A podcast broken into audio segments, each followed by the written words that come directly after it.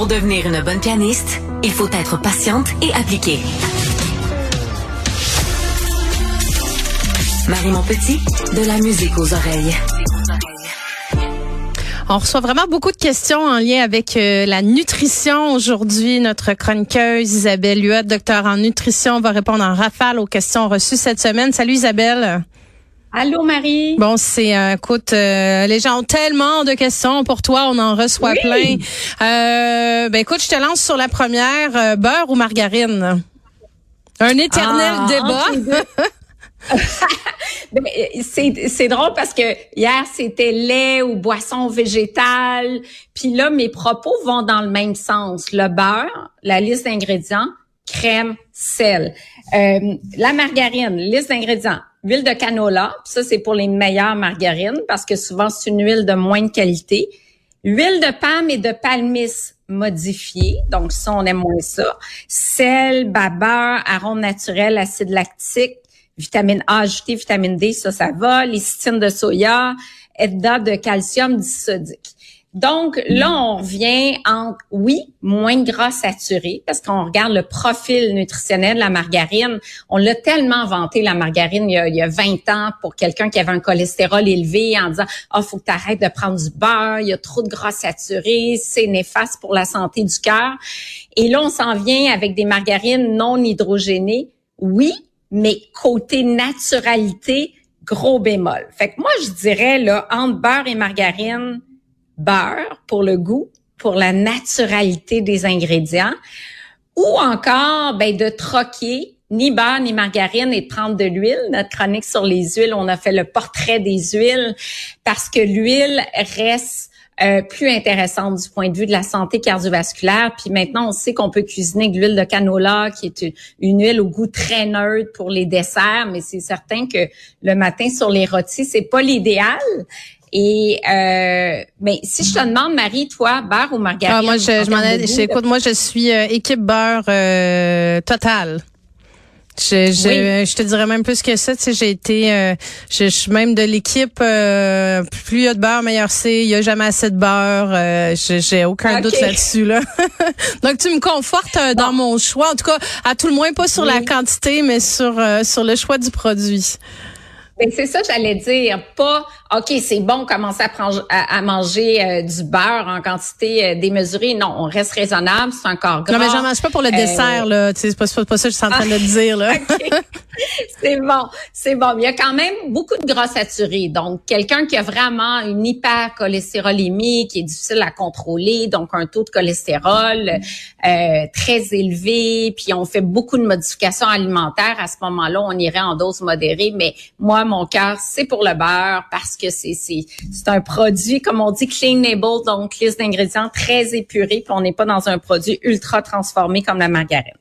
Une deuxième question qu'on a reçue, Isabelle, c'est qu'est-ce qu'on doit penser des poudres de légumes pour aider à rencontrer les recommandations euh, euh, nutritives, là? donc des poudres de fruits, oui. de légumes séchés, déshydratés, des extraits de, de, de voyons de vitamines, des minéraux, euh, des oui. trucs qu'on ajoute là, en disant je vais venir compenser au cas où mon, mon alimentation soit pas suffisante.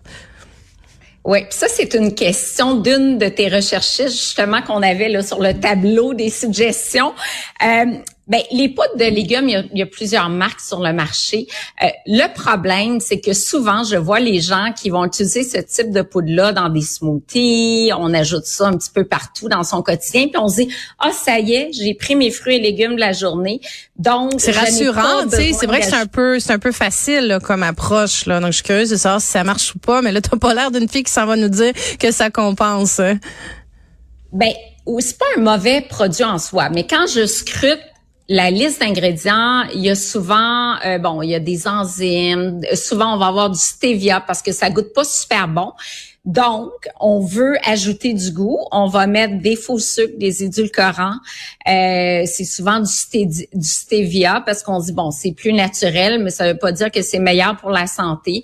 Euh, il y a souvent aussi un ajout de vitamines minéraux, mais dans des quantités qui sont trop importantes, qui peuvent dépasser la part euh, suggérée dans une journée, par exemple. C'est pas mauvais en soi, mais il faut surtout pas se dire que je remplace mes fruits et les légumes parce que dans les fruits et légumes, au-delà des vitamines, des minéraux, il y a des composantes phytochimiques qui sont souvent apportées par, par la matrice haute que juste un extrait de vitamines, de minéraux.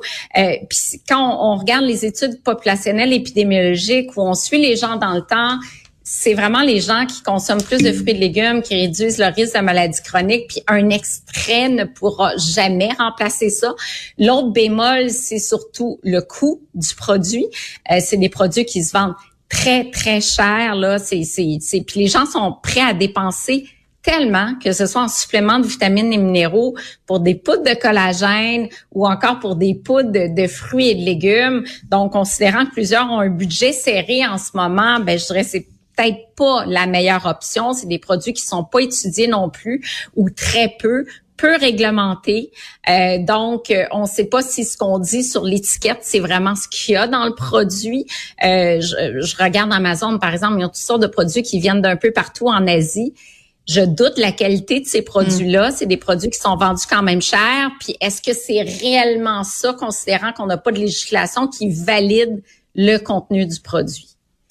Donc, un petit bémol. Un petit bémol, OK. Mais ben, écoute, on sera, euh, on sera, euh, on est avisé.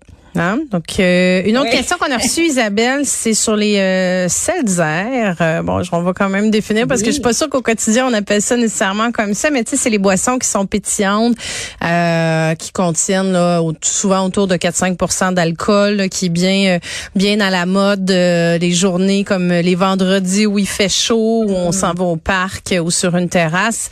on a fait une chronique ensemble bon, sur, sur l'alcool, sur la bière, mais pour ces produits-là, qu'est-ce que tu euh, qu'est-ce que tu en penses? Euh, c'est fou la croissance des ventes des prêts à boire, que ce soit la SAQ dans les épiceries, les dépanneurs. Il y a beaucoup de produits québécois. Euh, on se rappelle que les calories dans une boisson alcoolisée viennent de l'alcool essentiellement. Donc, c'est des produits peu alcoolisés, un peu comme la bière, entre 4 et 5% tu le mentionnais. C'est des produits qui ont très peu de sucre par rapport à la bière, par exemple. Ben, la bière, c'est pas tant du sucre, c'est des glucides. Une bière régulière a peut-être 13 à 15 grammes de glucides. Un seltzer va apporter entre 1 et 5 grammes de sucre. Donc, 5 grammes de sucre, c'est l'équivalent d'un petit sachet de sucre. Donc, très peu sucré. Il y a du sucre de canne dans la plupart des listes d'ingrédients, mais euh, en quantité quand même euh, peu significative, si bien qu'une canette va apporter à peu près 100 calories. je suis surprise que tu dis ça, Isabelle. Je pensais que c'était des produits. Ben, j'ai pas eu la curiosité de regarder parce que c'est pas, c'est pas euh, j'en j'en mhm. bois pas là, mais je, pensais que c'était quelque chose de très sucré. Non, c'est très peu sucré. Ici, j'ai les teneurs en sucre d'une dizaine de Celsius sur le marché. Donc, la définition, c'est quoi? C'est une, une eau pétillante aromatisé, alcoolisé. Euh, puis il y a toutes sortes de saveurs de fruits là pour rendre le tout agréable. Puis les listes d'ingrédients, donc en premier de l'eau gazéifiée, euh, c'est soit une base de gin, de vodka ou une base de malt. Si c'est une base de spiritueux, ça va être à la. Si c'est une base de malt, ça va être épicerie ou dépanneur. Et dans les listes d'ingrédients, là justement, on a euh, on a du sucre de canne pour la plupart. Pour une teneur en sucre entre 1 gramme et 5 grammes, selon les variétés, 100 calories. Ce que j'aime moins, c'est les listes d'ingrédients. Donc, benzoate de sodium, sorbate de potassium, citrate de sodium. Il y a des arômes naturels, parfois artificiels, des colorants naturels, parfois artificiels. Donc, on revient encore une fois à la naturalité des ingrédients. Mais côté calories, côté sucre, c'est bien. Le danger, c'est que tu peux cumuler facilement. Ça se boit un petit peu comme du jus, comme c'est peu alcoolisé, ça a un petit goût euh, euh, très fruité. Je dirais que les femmes adorent ce type de boisson-là parce qu'on a souvent des, des saveurs exotiques, euh, pina colada, des saveurs de fruits. Donc, euh, un, petit un petit drink allégé. Là, comme comme experte en nutrition, je dis pas non là sur la valeur nutritive, étant donné qu'il y a quand même peu de calories, peu de sucre, peu d'alcool.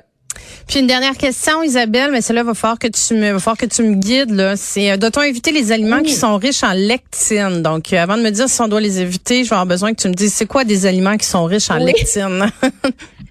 Ben c'est fou en nutrition comment à chaque fois faut accuser euh, euh on accuse le gluten ou on accuse l'aspartame la nouvelle qui est sortie je vais t'en mm-hmm. un mot aujourd'hui comme quoi l'aspartame est potentiellement cancérigène donc un édulcorant les lectines c'est une protéine qu'on trouve essentiellement dans des produits d'origine végétale, donc euh, essentiellement dans les légumineuses. Bon, il y en a qui disent c'est super mauvais, ça crée des intolérances alimentaires, c'est toxique, il faut éviter tout aliment qui contient des lectines. En fait, les lectines euh, ont une euh, entrave l'absorption de certaines vitamines et minéraux. Donc, entre autres, calcium, fer, phosphore, zinc. Ça va diminuer l'absorption. Mais quand on cuit l'aliment, je pense aux légumineuses qui sont la source numéro un de lectine dans notre alimentation. Quand on cuit l'aliment, ben ça va détruire les, les lectines. Il y a eu un cas au, au Canada en 1980 les lectines, non, si les, légumineuses ne sont pas suffisamment cuites, ça a créé une toxicité, des nausées, des vomissements. C'était comme une intoxication aux lectines qui était présente dans les légumineuses. Mais on n'a pas à s'en inquiéter parce que les légumineuses, on mange ça cuit la plupart du temps, ben toujours, ou, euh, on les fait tremper, ce qui va dénaturer les lectines aussi. Euh, puis il y a tellement d'avantages d'intégrer des légumineuses dans son alimentation que de dire, hey, je mange plus de légumineuses parce qu'il y a des lectines. Non, on en mange parce qu'il y a des, des, fibres, des vitamines, des minéraux. Il y a vraiment un, un profil nutritionnel super intéressant. Puis si les légumineuses sont suffisamment cuites, les lectines sont détruites, donc on n'a pas à s'en inquiéter. Puis l'aspartame, tu voulais finir là-dessus. Effectivement, là, c'est la nouvelle de l'OMS qui dit que c'est euh, potentiellement euh, euh, cancérigène. Mais euh, moi, ma première question, c'est si on en mange une petite dose euh, dissipée dans plein de choses ou faut en manger une tasse par jour pour que ce soit vraiment cancérigène? Parce que des fois, c'est la dose fait le poison. Là, mais de l'aspartame, c'est pas quelque chose qu'on consomme nécessairement en grande quantité non plus. Là. Ben voilà, ça résume bien parce que ça dépend de la dose en fait. Il y a, différents niveaux quand on classe un aliment. Euh, par exemple, les charcuteries sont cancérigènes, les viandes rouges potentiellement cancérigènes, l'aspartame pourrait être cancérigène. Donc, on n'a pas assez de données probantes pour dire c'est cancérigène. La dose, tout est une question de dose. Euh, la part euh, maximale tolérable pour Santé Canada et l'OMS, c'est 40 mg par kilogramme de poids. Il faudrait prendre énormément de boissons gazeuses diète, de gomme à mâcher, de produits qui contiennent l'aspartame.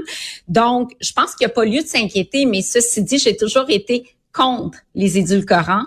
Euh, les édulcorants, pour moi, n'apportent absolument rien de positif dans l'alimentation. Donc, le moins on en a, le mieux c'est pour sa, santé globale. Mais de là à dire que je prends un coke diète et, j'ai un risque de cancer, je pense qu'on n'est pas là, encore une fois.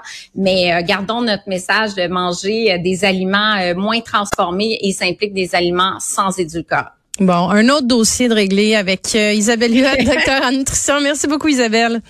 Merci. Bon week-end.